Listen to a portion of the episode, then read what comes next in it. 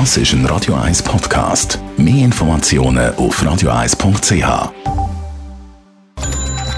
Netto. Das Radio 1 Wirtschaftsmagazin für Konsumentinnen und Konsumenten wird Ihnen präsentiert von Blaser Greinicher. Wir beraten und unterstützen Sie bei der Bewertung und dem Verkauf von Ihrer Liegenschaft. blasergreinicher.ch Dave Burkhardt. Die Schweizerische Nationalbank SNB rechnet für das letzte Jahr mit einem Gewinn von rund 21 Milliarden Franken. Für 2019 hat die SNB noch einen Gewinn von knapp 49 Milliarden ausgewiesen. Gehabt. Bei den 21 Milliarden Gewinn geht die SNB von einer Gewinnausschüttung von 4 Milliarden Franken an Bund und Kanton aus. Der Bund kommt ein Drittel über, zwei Drittel werden an die Kantone verteilt.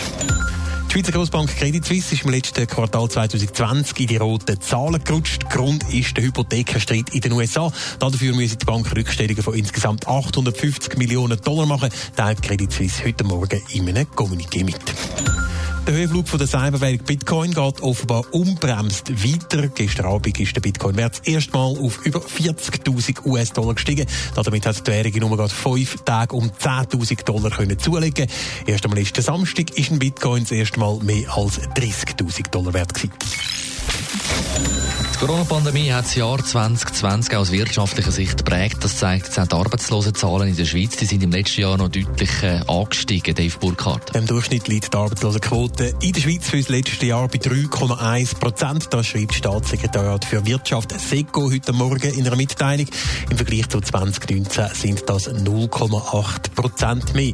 Bei der Jugendarbeitslosigkeit bei den 15- bis 24-Jährigen beträgt die Zunahme sogar 1 Prozent. Und nicht gerade beruhigend ist, dass die Arbeitslosigkeit tendenziell eher noch weiter ansteigt. Im Dezember hat die Arbeitslosenquote schweizweit 3,5 Prozent beträgt. Das sind 0,2 Prozent mehr als noch im November.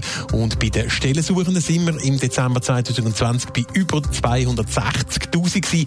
Ähnlich hoch ist der Wert das letzte Mal im Februar 1997 gewesen. Also deutliche Spuren auf dem Arbeitsmarkt, die die Corona-Pandemie hinterlässt. Es hätte aber auch schlimmer können kommen. Ja, das schreibt äh, ASECO in einer Mitteilung. Die Auswirkungen die sind mit verschiedenen Massnahmen ja gedämpft worden.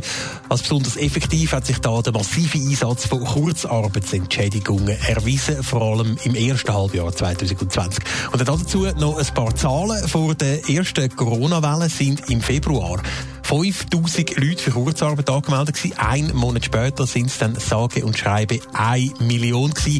Der bisherige Höchststand ist mit 1,3 Millionen im April erreicht worden. Und nach einer zwischenzeitlichen Entspannung ist die Zahl auf rund 220.000 abgesunken. Im November sind es aber schon wieder über 645.000 gewesen. Tendenz auch da steigend. Netto.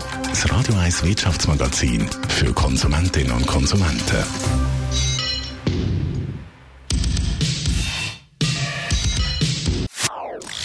Das ist ein Radio 1 Podcast. Mehr Informationen auf radio1.ch.